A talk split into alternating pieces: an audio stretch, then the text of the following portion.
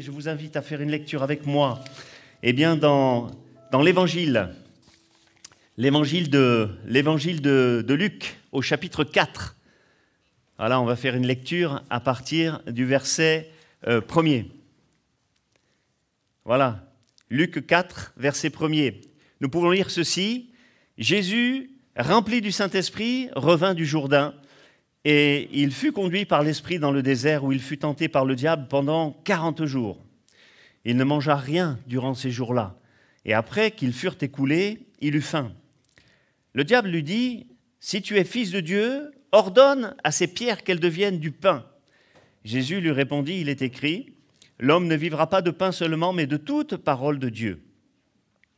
Le diable ayant élevé, lui montra en un instant tous les royaumes de la terre et lui dit, Je te donnerai toute cette puissance et la gloire de ces royaumes, car elle m'a été donnée et je la donne à qui je veux. Si donc tu te prosternes devant moi, elle sera toute à toi. Jésus lui répondit, Retire-toi de moi, Satan, car il est écrit, Tu adoreras le Seigneur ton Dieu et tu le serviras lui seul. Le diable le conduisit encore à Jérusalem, il le plaça sur le haut du temple et lui dit, Si tu es le Fils de Dieu, jette-toi d'ici en bas car il est écrit, il donnera des ordres à ses anges à ton sujet, afin qu'ils te gardent, et ils te porteront sur les mains, de peur que ton pied ne heurte contre une pierre. Jésus lui répondit, Il est écrit, tu ne tenteras point le Seigneur ton Dieu. Après l'avoir tenté de toutes ses manières, le diable s'éloigna de lui, jusqu'à un moment favorable. Et Jésus, revêtu de la puissance de l'Esprit, retourna en Galilée et sa renommée se répandit dans tout le pays d'alentour. Il enseignait dans les synagogues et il était glorifié euh, par tous. Alléluia, voilà, gloire au Seigneur, c'est quelque chose de, un récit absolument euh, magnifique qui fait suite eh bien, au baptême de, de, Jésus. On ne, ne l'a pas lu, mais si vous lisez le, chapitre précédent, le chapitre 3, vous allez vous apercevoir que euh, Jésus va se rendre donc euh, au Jourdain, il va être baptisé par Jean-Baptiste, et là, on a affaire à une scène qui est tout à fait extraordinaire, et on ne se rend pas bien compte, parce que souvent nous lisons la parole de Dieu très rapidement, et on ne s'imagine pas un seul instant ce que ces gens ont pu vivre, ce que ces gens ont, pu voir, des choses extraordinaires, parce que alors que Jésus sortit de, l'eau, il priait, euh, le ciel s'est ouvert. Mais il n'y a pas que Jésus qui a dû voir cela. Le ciel s'est ouvert. Le Saint-Esprit est descendu euh, sur Jésus sous la forme corporelle d'une colombe. Et puis ils ont entendu la, la voix du Père, la voix du Père qui disait, celui-ci est mon Fils bien-aimé. Alléluia, en qui j'ai mis toute mon affection. En toi, dit une autre version, j'ai mis toute mon affection. Je ne sais pas si vous imaginez la scène extraordinaire euh, qu'ils ont pu vivre à ce moment-là. Quelque chose de merveilleux. Et puis, euh, euh, c'était important que ces choses se passent. C'était important qu'il y ait ces miracles qui se produisent. C'était vraiment une chose extrêmement importante qu'ils entendent également la voix du Père dire que Jésus était son Fils bien-aimé. Parce que euh, depuis quelque temps, il est écrit au, verset 15 du chapitre 3, quelques-uns se demandaient si Jean-Baptiste n'était pas lui-même euh, le Christ. Donc il fallait que le focus soit mis sur Jésus. Et c'est pour ça que eh bien, Jean-Baptiste lui-même va le dire un peu plus tard il dira, j'ai vu et j'ai rendu témoignage qu'il est le Fils de Dieu. Et en venant, Jésus lui-même va dire, voici l'agneau de Dieu. En, voyant Jésus venir à lui, il va dire, voici l'agneau de Dieu euh, qui ôte le péché du monde. Voilà, le focus devait être mis sur Jésus. Ah, ce qu'il y a d'extraordinaire aussi, c'est que euh, ça faisait presque depuis 400 ans, depuis la fin du prophète Malachi, il n'y avait plus aucune prophétie dans tout le pays d'Israël. Et voilà que tout d'un coup, non seulement les prophéties eh bien, euh, reprennent, mais encore euh, ces prophéties sont en train de s'accomplir. Alléluia. Et puis voilà surtout, et c'est ça qui est important pour nous ce matin, c'est de réaliser qu'à partir de ce moment-là, à partir du moment où Jésus commence à apparaître, à être élevé au milieu du peuple comme étant le, Messie, le Christ, le Fils de Dieu, voilà que tout d'un coup, il devient une cible pour le diable. Et tu dois également réaliser que tu deviens, quand tu es un enfant de Dieu, quand tu deviens un enfant de Dieu, tu deviens également une cible pour l'ennemi de ton âme. Tu deviens euh, une cible pour le diable, eh bien, qui veut te faire du mal autant qu'il a fait du mal à Jésus et qui veut te tenter autant qu'il a tenté le Seigneur Jésus-Christ. Mais on n'a pas à craindre eh bien, euh, ces problèmes-là parce qu'on est protégé par Jésus, on est protégé par la puissance du Saint-Esprit. Alléluia.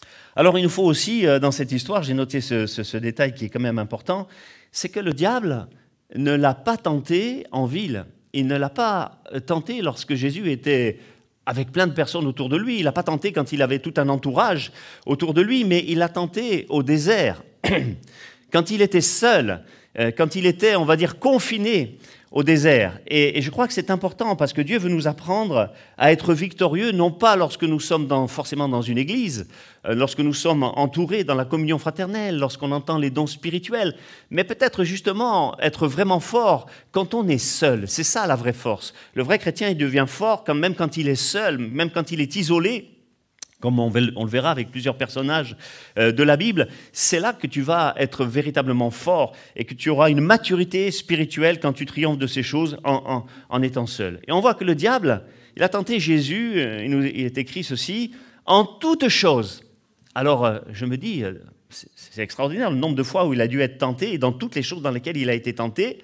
Mais ici, dans ces écrits, il nous est cité uniquement le Saint-Esprit à juger, eh bien, de, nous rapporter uniquement euh, trois choses. Trois choses, mais elles sont peut-être les plus importantes.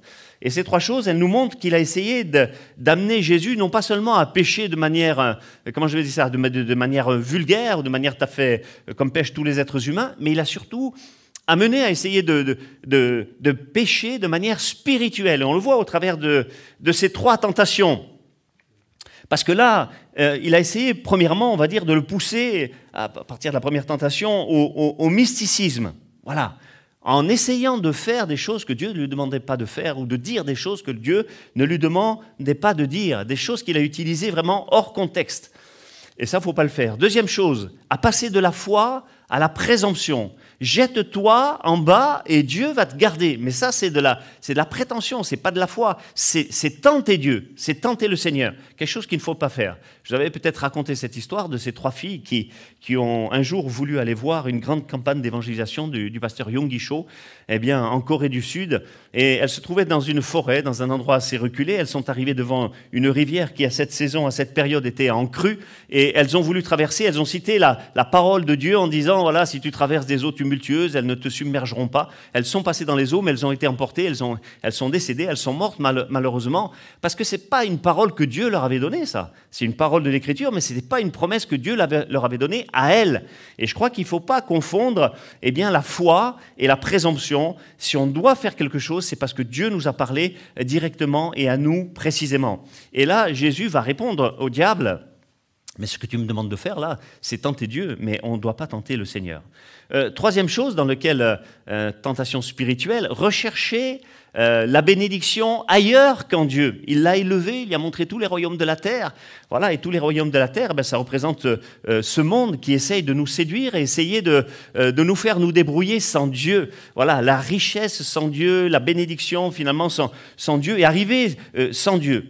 Alors remarquez un autre détail, c'est qu'il nous est dit ici que le diable l'éleva pour lui montrer tous ces royaumes de la terre. Il nous est dit également qu'à un moment donné, le diable l'a transporté pour le mettre sur le haut du fait du temple, hein, sur la partie la plus haute du temple. Mais on doit bien comprendre que ce n'est pas de manière physique qu'il a pu saisir Jésus et le transporter euh, comme ça. Ces choses-là se sont faites de manière euh, psychique. On sait que Satan, vous le trouvez eh bien, dans, l'Ancien Testament, notamment le, serpent ancien, Nakash, c'est-à-dire celui qui a le pouvoir de la divination. Il a essayé de... Euh, comment dire il, a mis comme une vision psychique à, Jésus.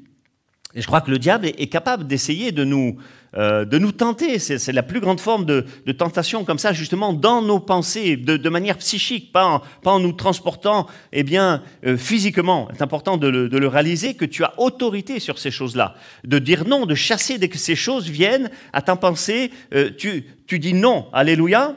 Voilà. Et à chaque fois, le diable a utilisé à mauvais escient, vous le remarquerez, la parole de Dieu. À chaque fois, il a essayé d'utiliser la parole de Dieu hors contexte. Mais Jésus a tout fait pour remettre la parole de Dieu dans son contexte hein, et, à bon escient. Et c'est comme ça qu'on doit utiliser sa parole. Tout doit se faire avec sa parole et selon euh, sa parole. Alléluia. Et il nous montre finalement que pour être béni, eh bien finalement, il nous faut respecter ces trois choses-là. Tu tenteras pas le Seigneur ton Dieu pérazo, c'est-à-dire le forcer. Pérazo, ça veut dire forcer. On ne doit pas forcer Dieu à faire quelque chose. Tu le tu l'adoreras et tu le serviras euh, lui seul. Tu l'adoreras. C'est un terme euh, grec très important, pérazo, euh, proskuneo, qui veut dire lécher la main de son maître, comme un chien lèche la main de son maître. C'est l'adoration dans laquelle vais être, la soumission totale. Hein, c'est une image pour nous montrer la, euh, comment dire, la soumission totale qu'on doit avoir vis-à-vis du Seigneur. Et tu vivras de toute parole de Dieu. C'est la troisième chose très importante à respecter au travers de tout cela, parce que c'est par sa parole, c'est sa parole qui va te conduire hein, en toute chose, qui va te garder vivant, euh, frais, Hein, avec une, puissance vitale. Et si tu respectes ces trois choses, eh bien alors tu seras gardé de la puissance de l'ennemi et tu seras gardé eh bien, de la tentation sans grande difficulté. Et le Saint-Esprit nous a finalement montré ces quelques exemples pour nous montrer euh, la réalité du combat spirituel et la manière dont nous devons nous-mêmes conduire ce combat spirituel et comment nous pouvons en sortir. Et ce matin, j'ai eu à cœur de vous parler de, euh, ces choses. J'ai choisi de, parler sur ce récit de la tentation parce que depuis plusieurs nuits, une pensée était venue à mon esprit, une pensée qui n'arrivait pas à sortir de, ma tête et, et, qui concernait un verset que nous avons lu, le verset 9 euh, du chapitre 4, qui dit Jette-toi d'ici en bas, jette-toi d'ici en bas. Et vraiment, c'est quelque chose qui tournait en boucle euh, dans ma tête et je crois que le Seigneur véritablement veut parler à quelqu'un euh, qui nous regarde, peut-être quelqu'un qui est ici en présentiel dans la salle, mais aussi quelqu'un euh, qui est là au travers des réseaux sociaux et qui nous regarde et qui est, tenté, peut-être tu es en train de, tu es en train de vivre un, désert spirituel où tu es attaqué en, en, vivant mal finalement ces moments d'isolement, ces moments de confinement dont on parle tant. On a presque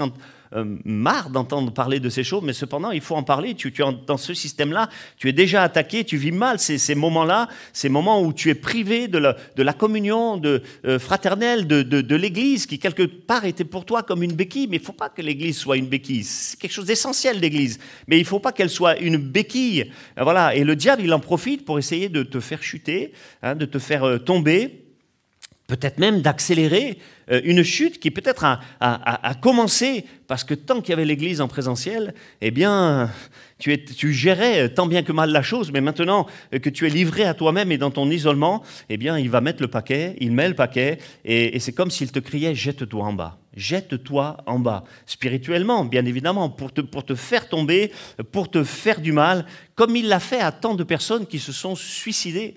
Et, le diable fait cette œuvre mauvaise. C'est pour ça que j'ai appelé ce message quand, quand, le diable veut te faire tomber. Quand le diable veut te faire tomber. Euh, parce que c'est son seul désir. Que tu sois chrétien, ou non chrétien encore, si tu n'es pas encore converti, le diable, il voudra toujours essayer de te faire tomber. Et, c'est incroyable le nombre de fois où j'ai entendu, même on l'a lu dans les journaux, on l'a entendu aux actualités, des personnes qui se sont suicidées et qui ont, qui ont dit, elles n'ont pas prétendu, elles ont dit qu'elles avaient entendu une voix qui les poussait à se jeter eh bien, et, à, se suicider. Et ça, c'est une réalité. Je vous assure que c'est une réalité. J'ai connu moi-même une, une, jeune femme, hein, il y a bien longtemps. Euh, j'avais témoigné à, cette, à ces jeunes filles, etc.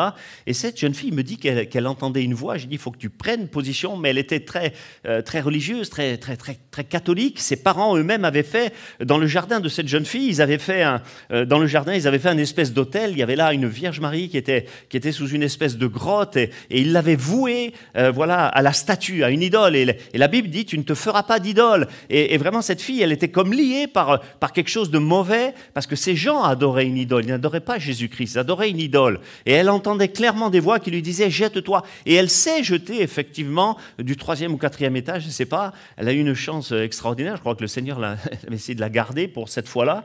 Et elle s'est juste brisé les jambes. Euh, j'étais la voir à l'hôpital, on a pu parler, elle est sortie, elle a fait de la rééducation. Et elle me dit que ses voix continuaient. Et je lui dis, mais tu connais la seule voix, c'est donner ton cœur et ta vie à Jésus-Christ. Malheureusement, elle n'a pas écouté. Et la fois suivante où elle a réessayé de se suicider, elle, a réussi. Malheureusement, euh, la chose, elle ne s'est pas ratée.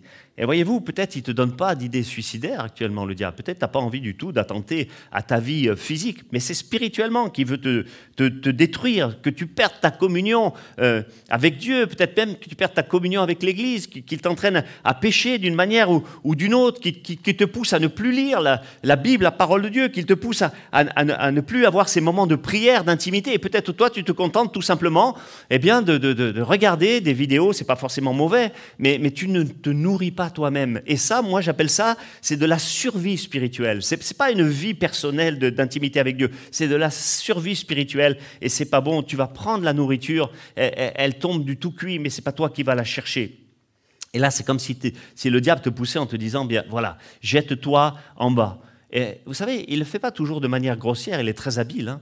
On a vu comment il le faisait avec Adam et Ève et on sait ce que ça, a provoqué. La chute a été euh, euh, vraiment sévère, on le sait, elle a été raide et ça a impacté toute l'humanité par la suite. Et c'est de toute éternité son but parce qu'il est, il est jaloux des hommes. Il est jaloux du, plan de salut que Dieu a, donné aux hommes. Même David, dans un psaume, dira Tu me poursuivais pour me faire tomber. C'est une sorte de poursuite. Il cherche qui il va euh, dévorer pour les faire tomber. Et combien d'hommes de Dieu il a essayé de faire tomber, d'hommes, de femmes de Dieu, euh, pour les faire tomber Parce qu'il veut les faire tomber, parce que lui-même a été jeté du ciel. Vous pouvez le lire dans Apocalypse 12. Il veut nous jeter, hein, nous précipiter hors de la présence de Dieu comme lui-même l'a été. Et vous savez, Souvenez-vous, il a voulu faire la même chose avec Joseph. Il y avait un plan de Dieu pour ce jeune homme, pour Joseph, qui était rempli de visions. Et là, comme je le disais en introduction, il est devenu lui également une cible pour le diable, qui a fait que ses frères l'ont vendu aux Ismaélites, qui eux-mêmes euh, l'ont vendu aux Égyptiens comme, comme esclave. Et il a fini par être jeté, précipité dans une, prison, tout comme Jérémie a été précipité dans une citerne, tout comme Daniel a été jeté dans la fosse à lion, comme, ses amis ont été jetés eh bien, dans, dans la fournaise de feu, dans la fournaise ardente et on sait que David également a été précipité euh, bien, dans une fuite contre, contre Saül. Mais tout ça, c'est l'œuvre du diable qui veut à chaque fois nous précipiter comme lui-même euh, l'a été. Son but, il est toujours le même, de, de mener tous ces hommes-là, il les a menés à l'isolement pour pouvoir mieux les atteindre et pour pouvoir le, leur faire du mal. Mais ce qui est vraiment encourageant pour chacun de nous, c'est de réaliser que dans l'Écriture nous montre que malgré leur isolement, ces gens-là, ils ont triomphé. Alléluia ils sont tous sortis euh, victorieux de ce système-là. Et le psaume 107, euh, j'aime beaucoup cela, il, dit ceci, il change le désert en étang et la terre aride en source d'eau. Il va le répéter dans Ésaïe 41, verset 18. Et là, peut-être, où il te semble que tu es actuellement dans une situation aride, peut-être dans une situation qui te semble euh, désertique, eh bien, il y, a, quand même des sources d'eau, hein, il y a de l'eau en abondance. Vraiment, Dieu peut te donner dans ces moments qui te semblent difficiles, beaucoup plus que peut-être lorsque tu étais dans l'Église, comme les, les, gens qui vivent la persécution, vivent des, choses merveilleuses avec le Seigneur, des visions, des songes, des révélations, ils sont gardés de manière euh, particulière, et Dieu peut te donner même dans ces moments-là, il faut que tu arrives à le croire, beaucoup plus que tu n'aurais eu, il peut te donner de l'eau en abondance spirituellement, et quand tu traverses ce genre de moments difficiles, souviens-toi toujours, eh bien qu'après avoir fui l'Égypte, le peuple d'Israël était assoiffé, se sont retrouvés dans le désert. Et vraiment il n'y avait pas d'eau pour abreuver 2 millions de personnes, imaginez, mais à ce moment-là, Moïse est arrivé.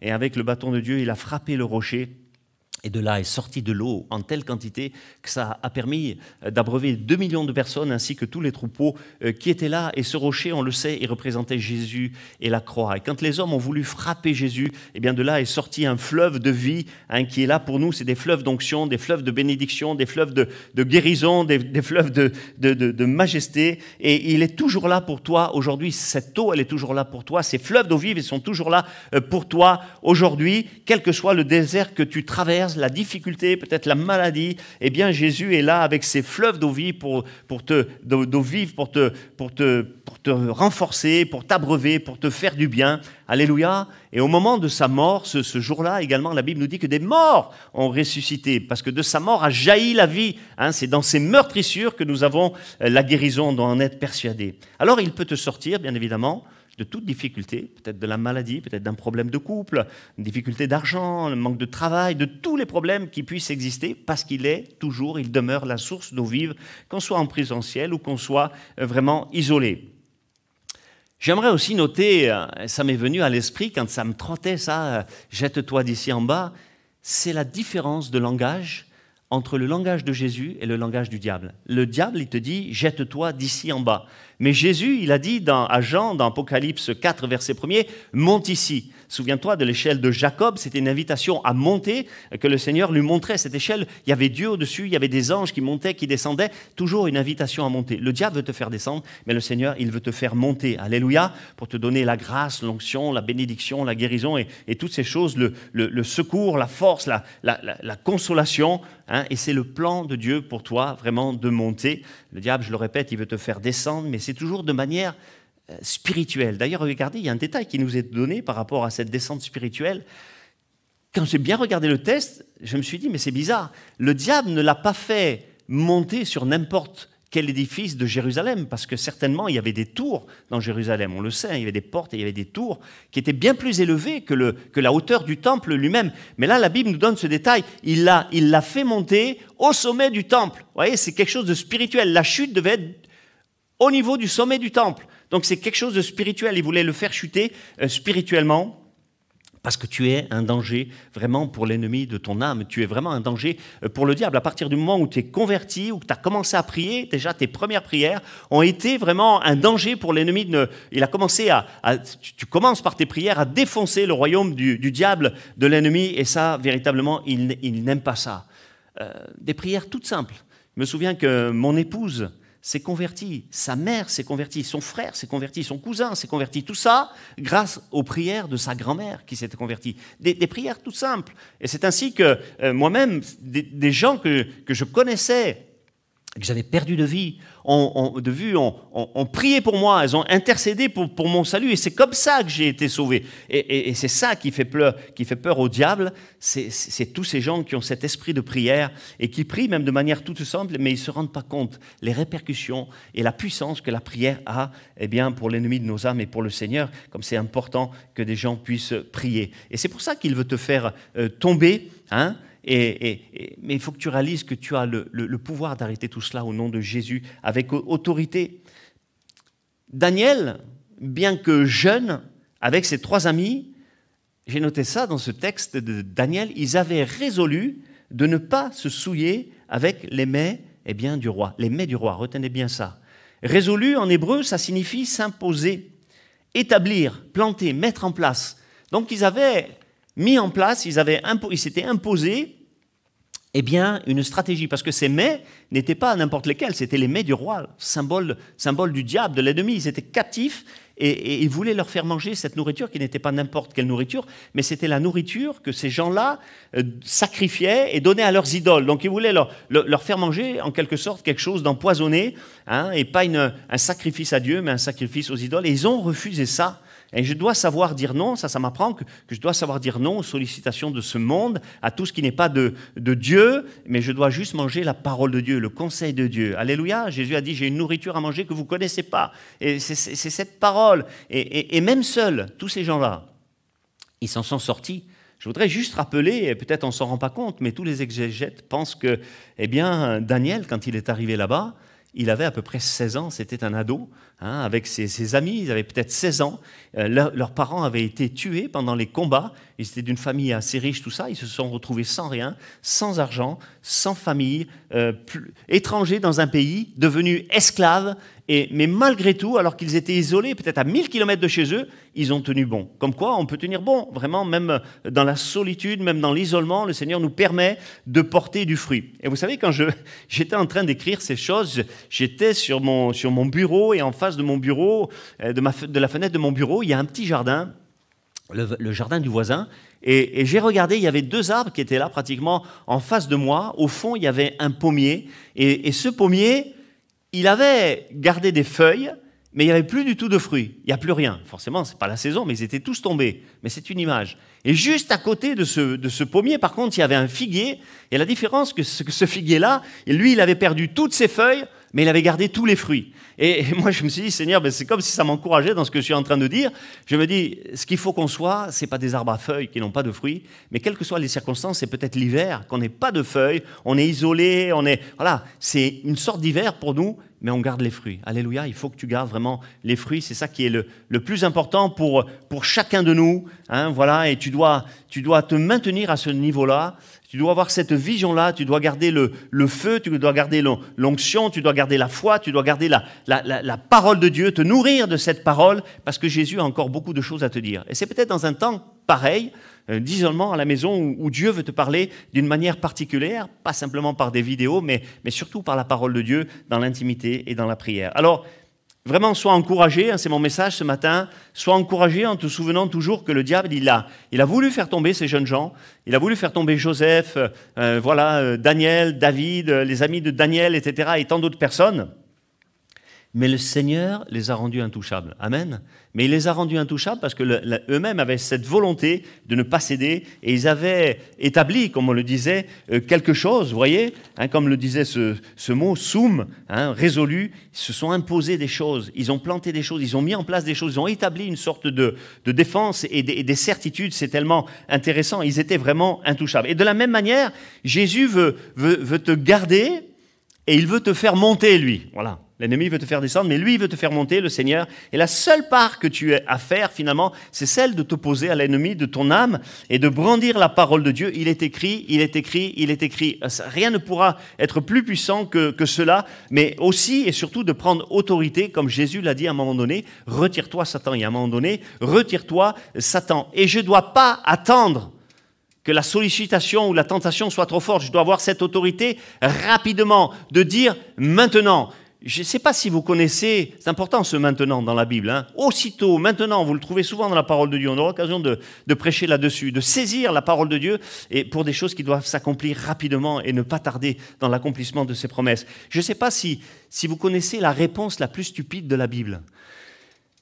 À un moment donné, euh, Moïse va aller devant Pharaon et vous savez, il va faire le deuxième miracle, la deuxième plaie d'Égypte, et il, va, y avoir des milliers, voire des millions de, grenouilles qui vont envahir tout le pays d'Égypte, qui va être infesté. Ces grenouilles vont mourir, ça va former des tas, il va y avoir de l'infection, il va y avoir de la puanteur, il va y avoir toutes sortes de choses. Et Moïse va dire à Pharaon, quand est-ce que tu veux que j'arrête ça? Pharaon l'avait convoqué pour dire, il faut que tu arrêtes ces choses. il dit, quand est-ce que tu veux que j'arrête ça? Et lui, il va dire, demain. Ça, c'est la réponse la plus stupide de la Bible. Demain. Pourquoi? Moi, si j'avais un truc comme ça, je dirais maintenant. Si tu as un cancer et que Dieu te demande, est-ce que tu, quand est-ce que tu veux que je te guérisse? Tu vas dire, euh, je sais pas, demain, après ou demain ou dans six mois. Non, c'est maintenant. Il y a des choses qui doivent se faire euh, maintenant. Et, et, quand le diable te tente, ça doit être aussitôt que tu dois prendre position, établir une stratégie, euh, le chasser, lui dire, retire-toi et dire, il est écrit, il est écrit, il est écrit. Alléluia. Et, c'est dans, dans, des temps comme, celui que, comme ceux que nous vivons eh bien, que le Seigneur te veut fort, efficace, euh, frais, pas simplement quand tu es dans l'Église, mais dans, dans des moments comme celui-là, que tu sois vigoureux, que tu sois plein d'énergie spirituelle, que tu sois rempli euh, du Saint-Esprit, parce que c'est dans les ténèbres que jaillit la lumière. C'est après les ténèbres que le Seigneur a fait jaillir la, lumière. C'est dans les déserts qu'il fait jaillir eh bien, des, sources d'eau. Et Manu prêchait euh, euh, récemment, euh, voilà, il prêchait sur l'onction en disant que voilà, pour faire de l'huile, il fallait que les olives soient écrasées, etc. Mais on sait on sait pertinemment que c'est sous les plus grandes pressions que se font les meilleures huiles. Il faut une pression extraordinaire. Et là, on vit peut-être une pression, mais c'est celle qui va faire sortir de toi eh bien, des choses magnifiques. Pour qu'une épée soit efficace, il faut qu'elle soit passée dans, le feu et martelée. C'est un peu ce qui nous arrive, mais c'est quelque chose de, de bon. Et c'est comme une école de Dieu, finalement, pour nous rendre beaucoup plus forts. On ne doit pas se désespérer des temps que nous vivons, mais au contraire, bénir Dieu peut-être pour les temps que nous vivons.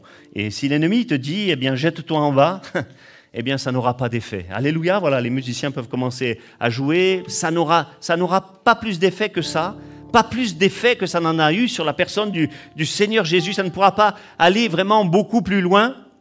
Il fuira loin de toi. Alléluia, comme il est écrit dans, dans une version, car tu as le pouvoir de le, de le faire fuir. Jean le criera. Petits enfants, vous avez vaincu le malin. En mon nom, ils chasseront les démons. Et cette œuvre, elle continue parce que tu es rempli du Saint-Esprit. Et quelle que soit la situation que tu traverses, peut-être qu'elle est difficile, j'en conviens, mais le Seigneur a toute puissance déjà pour t'en sortir. Et tu peux dire au diable, retire-toi, ça suffit. Tu peux prendre autorité. Alors saisis cette victoire, mon frère, ma sœur, et prends position dans le nom de Jésus. Soyez bénis abondamment et que le Seigneur vous fortifie. On va entendre un dernier.